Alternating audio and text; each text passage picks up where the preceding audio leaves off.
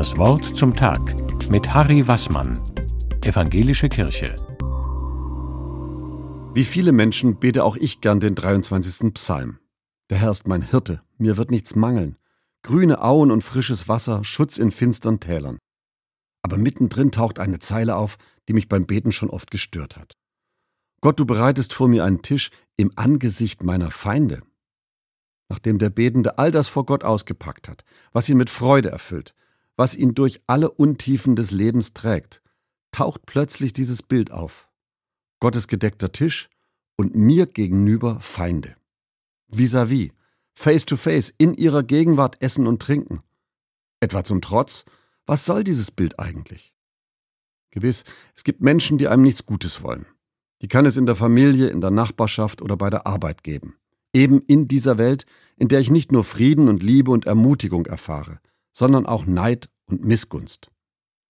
Und zugleich ist diese wunderbare Erfahrung möglich. Ein gedeckter Tisch.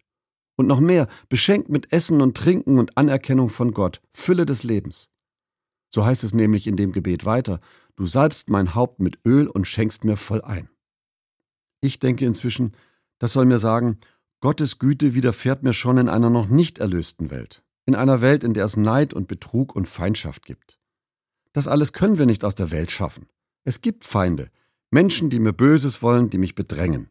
Sie sind einfach da, aus welchen Gründen auch immer. Manchmal kann ich es nachvollziehen, manchmal auch gar nicht. Es liegt an mir, dass ich mich nicht in diese Feindvorstellung verbeiße. Ich kann mit und neben ihnen leben, zugleich von Gott versorgt, behütet und gesegnet. Jesus wusste das auch. Er hat aus jüdischer Weisheit geschöpft, aus dem Buch der Sprüche, als er dazu aufgerufen hat, liebet eure Feinde.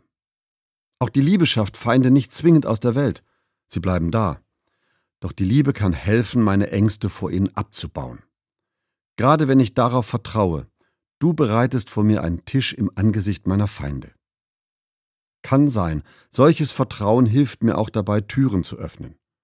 Kann sein, ich kann so verfeindete Menschen in ihrer Ablehnung gegen mich irritieren.